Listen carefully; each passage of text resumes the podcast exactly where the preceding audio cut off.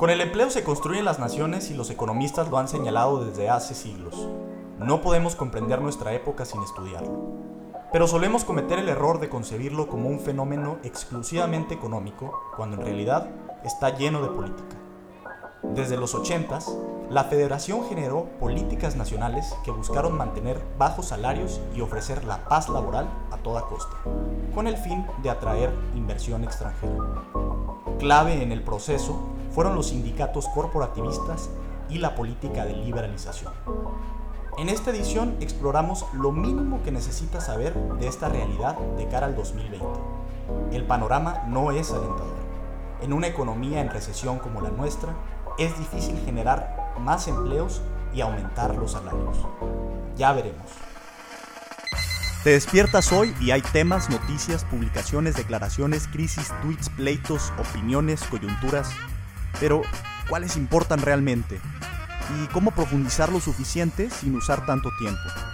En mínimo necesario, te invitamos a un diálogo entre especialistas en temas públicos para que tú, que quieres un mejor país pero estás ocupado, tengas la información mínima necesaria para tener un criterio bien fundamentado en los temas más trascendentales. Abramos la discusión pública en un nivel más alto. Es más entretenido. Bienvenido. Bienvenidos a una segunda emisión de Mínimo Necesario. El día de hoy vamos a hablar del empleo, esa cosa que eh, tenemos que tener en cuenta siempre que hablemos del desarrollo de las naciones y del desarrollo de las regiones como la nuestra, la Baja Californiana. El día de hoy me acompaña el maestro Omar Gastelum Jacobo. ¿Qué tal, Omar? ¿Cómo estás? Bien, Benjamín, gracias por darme este espacio y para hablar de esto que tanto me gusta del trabajo. Bienvenido y bueno, ojalá te puedas explayar en este, en este tema. Eh, Omar estudió Administración de Mercadotecnia en el CETIS y estudiaste también eh, la maestría en Negocios y Estudios Económicos en la UDG, ¿cierto, verdad? Llevas un, rato ya estudiando el, el mercado laboral. Quiero preguntarte, ¿qué es lo mínimo que tenemos que saber de este tema? O sea, ¿qué, qué, cuáles son los indicadores, cuáles son las definiciones, cuáles son los elementos como para entenderlos y no equivocarnos cuando vemos una noticia, por ejemplo, de aumentó la tasa de desempleo en 0.3% y ya parece que todo se va a caer? O sea, ¿qué, ¿qué sí son las herramientas que tenemos que tener? Sí, como bien mencionas y dijiste, la tasa de desempleo es un indicador eh, importantísimo para, para la economía en general, no solo cuando se habla de de mercado laboral. Eh, particularmente en México, la tasa de desempleo no se mide como tal, se mide la tasa de desocupación por la INEGI. La, pequeña diferencia aquí es que mide a las personas solamente que están activas en el mercado laboral. O sea, aquella persona que no tiene un empleo, pero que no está interesado en trabajar, pues no se contabiliza, ¿no? Entonces es un poquito más enfocado. Lo hace México de esta manera, así como otros países de primer mundo. Es una buena práctica. O sea, el componente de la desocupación, nada más para enfatizarlo, es no solamente que una persona no tenga trabajo, sino que esté activamente buscándolo, ¿no? Que quiera trabajar, que haya eh, declarado en esta encuesta de ocupación que hace el INEGI, eh, que quiere que, no trabajó la semana pasada y buscó dónde hacerlo. sí, el INEGI lo calcula mediante la ENOE, la Encuesta Nacional de Ocupación y Empleo, y la pregunta particular es, eh, ¿ha usted buscado trabajo por, en la última semana? Y si la, la persona responde no, pues ya, entre otras, hay preguntas cruzadas, ya lo categoriza como una persona que no está económicamente activa y no cabe en la, en la categoría. Entonces, si tú Benjamín, ahorita decides tomarte un año sabático, bueno, entonces no afectas a la, a la tasa de desocupación. Ok, va. Entonces, tasa de desempleo, tasa de desocupación, ya vimos la diferencia. ¿Y lo, qué otro indicador? Sí, bueno, nada más ahí, si dices tasa de desempleo, seguimos bien. Seguimos hablando de lo mismo, ¿no? Eh, con esa diferencia técnica. Otra, otra cuestión importante a mí es el, el número de empleos, ¿no? Y los salarios particularmente. Los salarios, aquí lo, cuando hablamos de mercado de trabajo y no mercado de bienes, este es, es el precio, es básicamente la traducción. De precio, aquí le llamamos eh, salario. Es, es, es, importantísimo. Ok, va, salarios, ¿no? Que, que, que, siempre es el tema y con, con, justa razón, ¿no? Porque pues es, es lo que determina muchas veces, como lo dije al principio, la calidad de vida de las personas, eh, qué, tan, qué tanta proyección tiene una familia para salir adelante, etcétera. Y En la, el inicio de esta, de esta publicación que hacemos vía nuestro newsletter y en, en lo primero que se menciona este podcast, hay una hipótesis que quiero tocar ahorita contigo, ¿no? Que es el, el- la hipótesis de que el mercado laboral también está influido por eh, fenómenos políticos, particularmente eh, el sindicalismo, y que en México, desde, digamos, los años eh, 50, 60, entiendo yo que el, y eso es lo que, lo que vemos que sucedió históricamente, ¿no? que el PRI eh, corporativizó el país y había un grupo de sindicatos, en, en gran medida sindicatos charros, que respondían a los intereses eh, de, de los políticos de aquel entonces y que estaban estructurados de esa manera para eh, mantener artificialmente bajos los salarios en el país, ¿no? ¿Por qué? Porque, pues bueno, finalmente el, el líder sindical podía mantener controlada la fuerza laboral y entonces se eh, eso hacía competitivo a México o atractivo para cierta inversión extranjera. Vamos a llegar a ese tema más a profundidad eh, más adelante, pero eh, lo que quisiera preguntarte de este tema es cómo ves tú la interacción entre eh, eh, esto que nos mencionas, que son temas económicos meramente, y los temas políticos que, que vienen, digamos, más de una política de Estado, eh, eh, y sobre todo viéndolo en función de este país, ¿no? Viéndolo en función de México. Ok, bueno, eh, ahorita pues los sindicatos han regresado al, a la conversación, creo yo, ¿no? Creo que se habían rezagado en los últimos dos décadas en, en, en- en la economía, en, en el, en el día a día en México. Sí, con algunas excepciones quizá en sí, minería, claro, pero... claro, al- pero- algunas, algunas, algunas el, sindi- el cuestiones. famoso sindicato de Pemex que ahí está Sí. anquilosado hace muchos años, pero sí. Sí, sí, en algunas. Pero así, el, el- la general, creo que el trabajador mexicano no se ve identificado ya con algún sindicato. Particularmente acá en Baja California, todavía más específico en Tijuana y en la industria maquiladora, los sindicatos son agentes poco activos, no, no juegan un rol importante, son bastante blandos.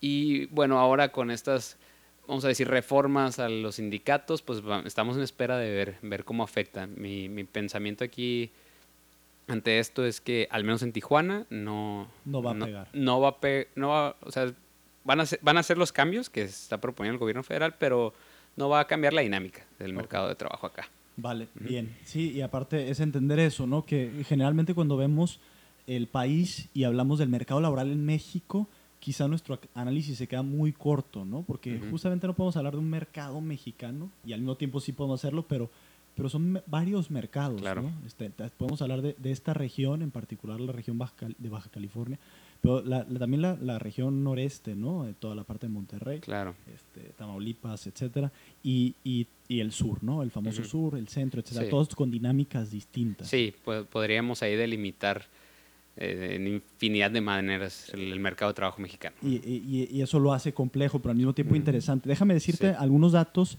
para que me des tu impresión, ¿no? De, de estos datos nacionales, de, de- de cómo parece que si tomáramos a México como un mercado grande, se están moviendo las cosas. Va. Eh, una es, parece que según la Organización Internacional del, Internacional del Trabajo, eh, pues dado que México ha bajado sus expectativas de crecimiento, se Ujú. espera también eh, un- un may- una mayor tasa de desempleo, en particular 0.7% en los próximos dos años. Sí. Es un primer dato que dejo ahí sobre la mesa. ¿no?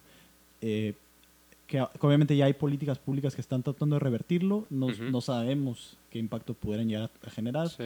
En- de entrada parece que lo que la teoría dice es, si no hay crecimiento, no hay empleos, ¿no? O sea, si no hay Sí. crecimiento, no hay... no hay Eso te iba a comentar, ahí eh, retomando lo que decía al inicio, o sea, el mercado de trabajo solo está en función del mercado de bienes. Y como, como bien mencionabas, distintas instituciones, eh, incluso internacionales o particularmente internacionales, han calificado a, a, a México o le han pronosticado un estancamiento económico o, o algo o una desaceleración, ¿no?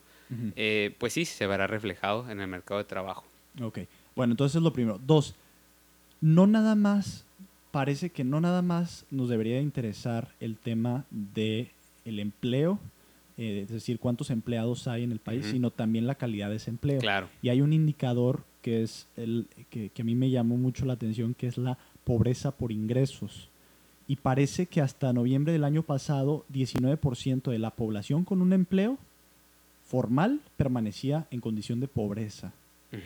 O sea, eso me, me impacta. ¿Qué, qué- Sí. qué puede estar pasando ahí? O sea, ¿qué, qué es, este, qué es Bueno, esto? eh, creo que ahí sí son los problemas de México como país que tenemos. Eh, en que a pesar de que las personas estén trabajando sus jornadas completas, eh, pues no alcanza para, para mantener a la familia y cuestiones de, pues de tercer mundo que vivimos en el país desgraciadamente. eh, 20% de la población. Pues sí. Eh, que, que además de generar empleos con el crecimiento económico, ¿cómo pudiéramos generar mejores empleos? ¿Tienes algo en mente de esto? Sí, eh, lo que yo he analizado en Baja California, particularmente en Tijuana, eh, los trabajos van, van en dirección a mejorar su, su- su capacitación. O sea, requerimos por acá mano de obra con mayor instrucción, mayor capacitada, mayor nivel de escolaridad y cuestiones de estas. Históricamente la frontera, particularmente Tijuana, llegaban personas del resto de la República, incluso de otros países como Centroamérica, bueno, en Centroamérica, y llegaban eh, a emplearse sin ningún tipo de instrucción.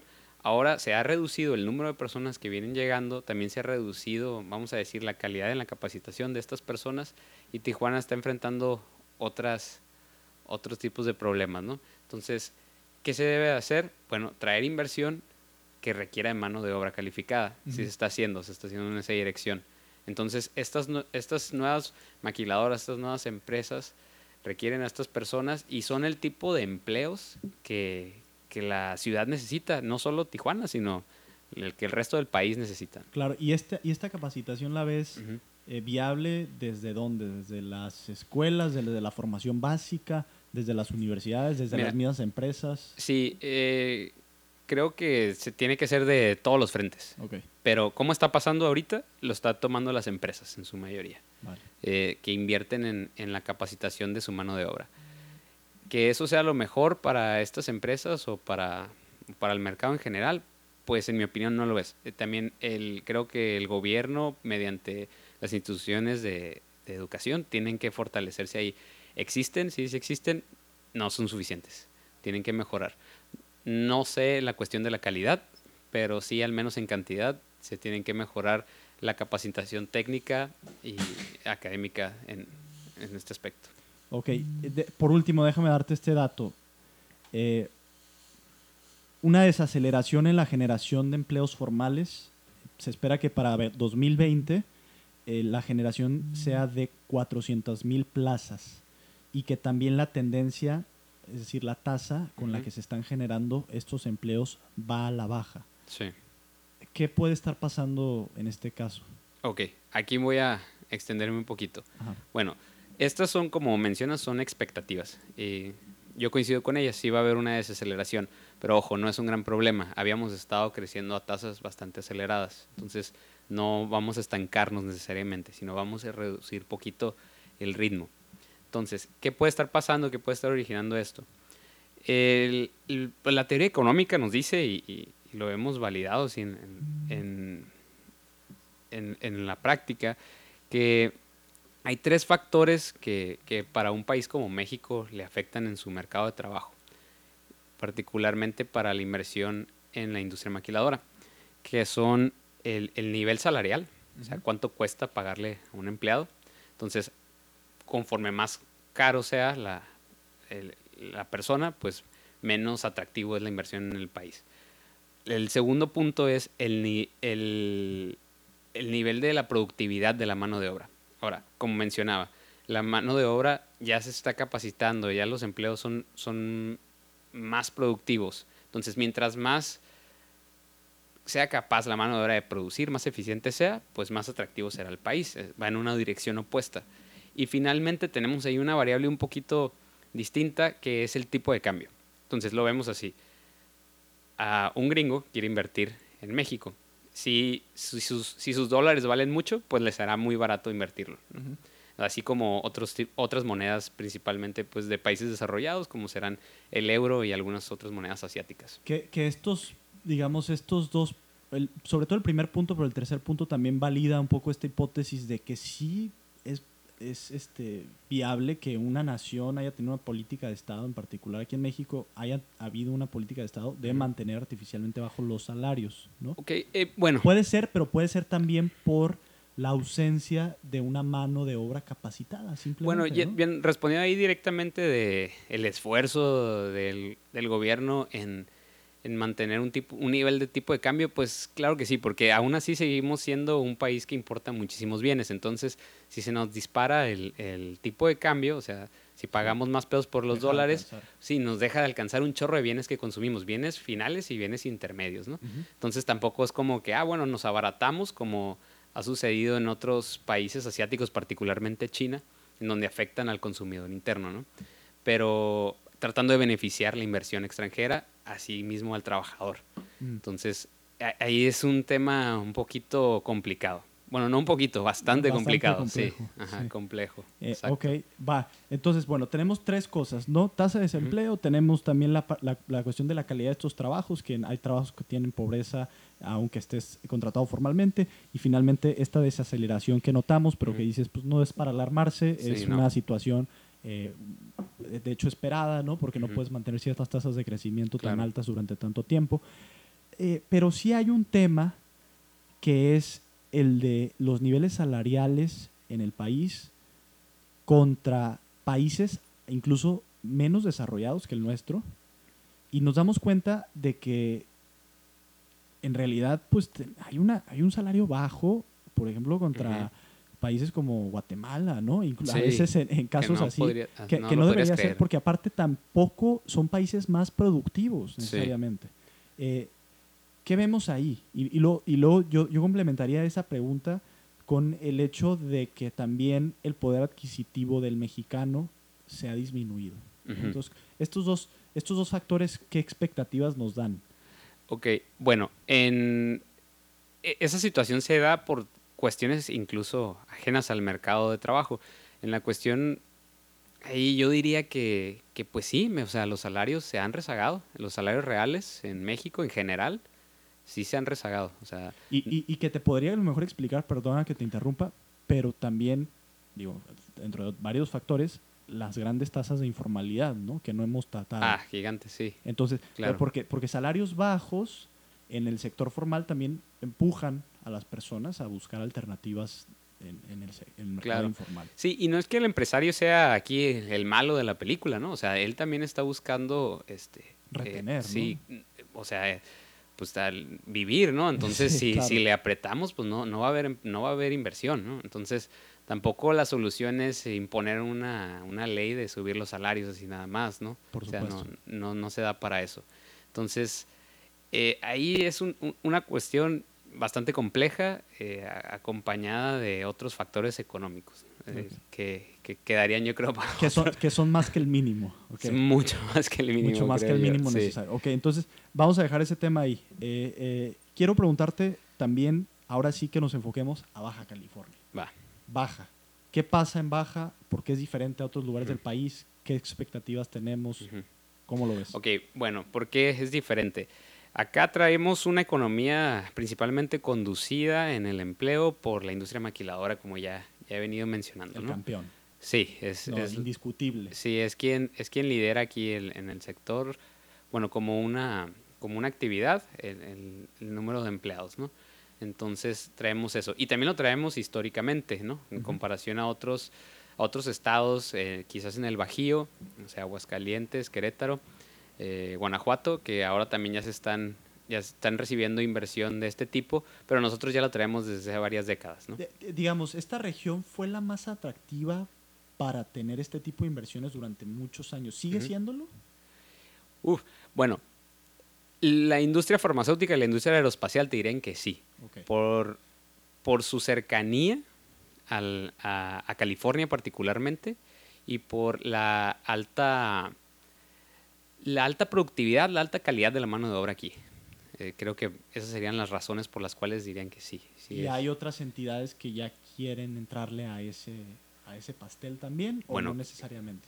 Ya le están, ya, Ya le están están entrando. entrando, ya ya, están. O sea, Baja California como estado tiene alta competitividad por esa inversión. En, en ese, en, ese, en ese tema, a Sí. pesar de su posición estratégica por ser frontera. Sí, a pesar de la cuestión geográfica, ya hay otras eh, cuestiones de transporte, ya particularmente el ferrocarril, que las Hacen Sí. Ok, entonces, bueno, en, en ese tema. Y luego el tema salarial en Baja California, ¿cómo está? Está por encima, ¿no? Está por encima de la media. eh, No quiero decir que estemos ya en el paraíso, pero, pero por encima de la media nacion- nacional hay que seguir trabajando. Y lo que hemos visto, lo que leí en tu investigación y me has comentado es que es en gran medida por un exceso de cantidad demandada de trabajo, ¿no? Es, es- Sí. me, me comentabas una cifra mensual eh, que tiene Aritac. Sí, según por ahí Aritac, la Asociación de Recursos Humanos de la Industria de Tijuana, traen por ahí mensualmente, en un promedio que estimé, son de 12 mil vacantes. Se me hace un poquito grande, el, pero ahí es más que nada por el instrumento de, de medición. Yo te diría que al menos la mitad de eso. Con un alto nivel de rotación. Alto nivel de rotación debido a ese déficit. Ok.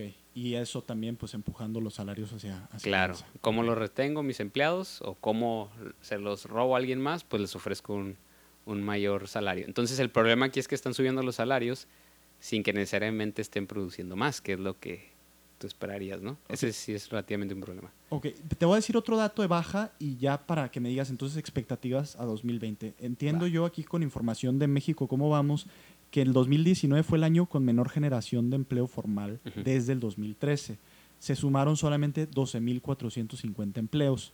Es decir, esta cifra fue la menor en los últimos eh, siete años. Sí. ¿Qué, qué, qué estará pasando? Eh, ¿Ves que esto va a ser el inicio de una tendencia Sí. o es nada más un año atípico? ¿Qué, qué pasa? Ok, no, sí, sí va a haber una desaceleración, como ya lo venimos mencionando, eh, traíam- pero porque traíamos un ritmo altísimo, ¿no? Mm, Desde igual que el país. 2013, 2014, 2015. Sí, todos en la misma dirección. Acá, acá en Baja California aún más, en Tijuana todavía más, ¿no?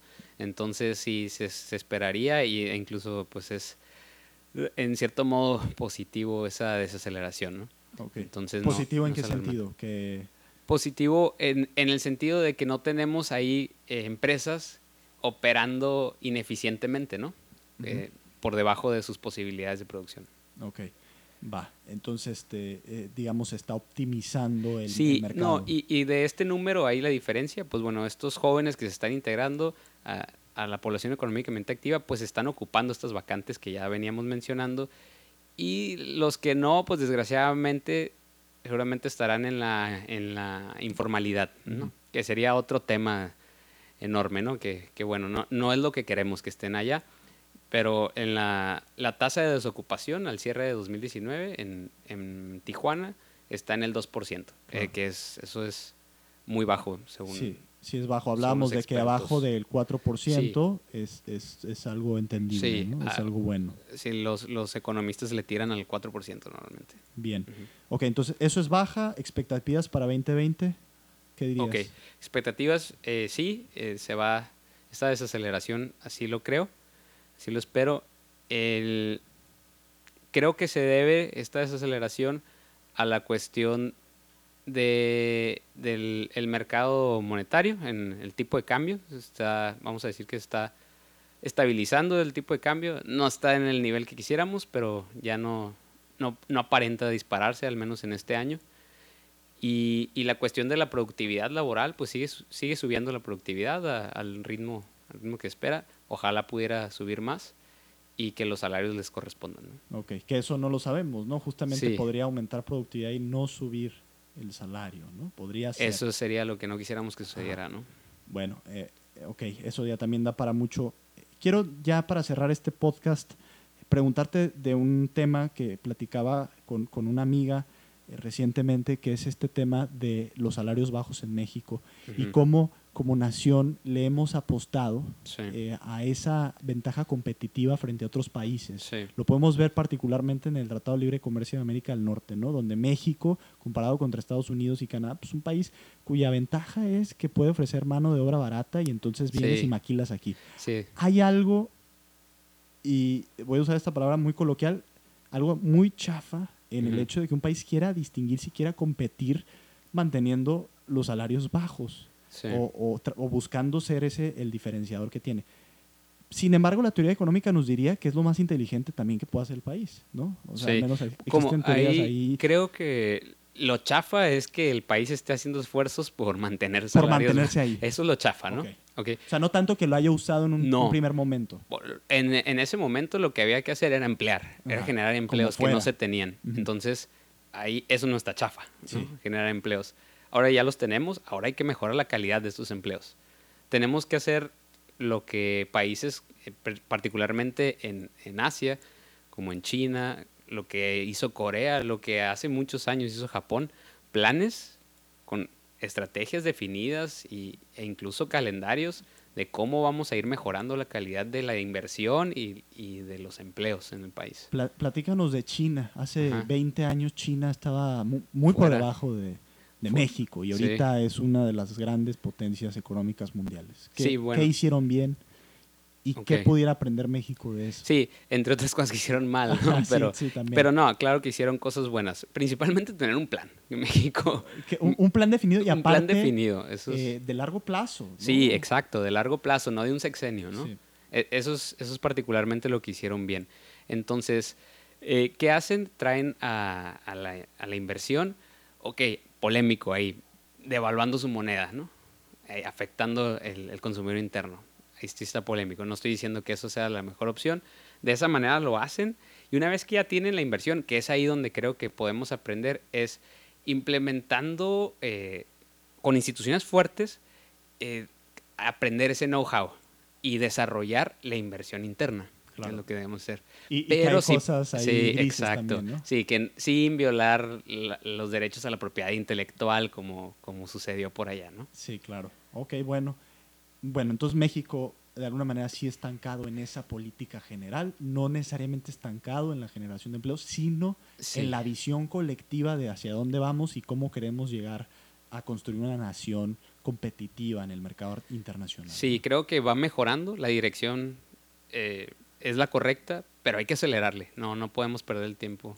En ¿Te, eso. te refieres a la, la- la visión en, qué- en qué sentido? ¿En todos los tratados comerciales que tiene el país? En- Bueno, en la cuestión de tratados creo que el, el gobierno federal, eh, no solo de, de este sexenio, este, hace un muy buen trabajo. Claro. Pero la cuestión es, es tener una estrategia. ¿Qué vamos a hacer con esos, con esos tratados y cómo vamos a implementarlo y cómo se va a ver beneficiado el trabajador y el consumidor? ¿no? Sí. Vamos a ver me- mejorados todos. Perfecto, ok. Pues Omar, muchísimas gracias por acompañarnos. Eh, esto fue el mínimo necesario del empleo que tienes que saber para estar eh, al menos mejor informado de este tema tan trascendental. Hay muchísimo por donde se le puede escarbar. Sí. ¿Alguna recomendación de lectura o de alguna, alguna referencia que le des aquí al auditorio? Pues estar al pendiente de la guerra comercial China-Estados Unidos y cómo, cómo México puede ser el ganador de esa, de esa guerra comercial. Ok, perfecto. Pues ahí se los dejamos para ver cómo México pudiera ser el, ganador. Síganos sintonizando. Todos los lunes mandamos un boletín vía mail. En inglés se le llama newsletter. Eh, por favor, entren a la página minimonecesario.com o minimonecesario.mx. Allí podrán suscribirse y además este podcast lo reciben todos los miércoles donde hablamos de un poco más del mínimo de lo que necesitas saber. Entonces, eh, bienvenidos, muchas gracias por sintonizarnos. Omar, gracias. Gracias. Benjamín. Gracias a todos. Hasta luego.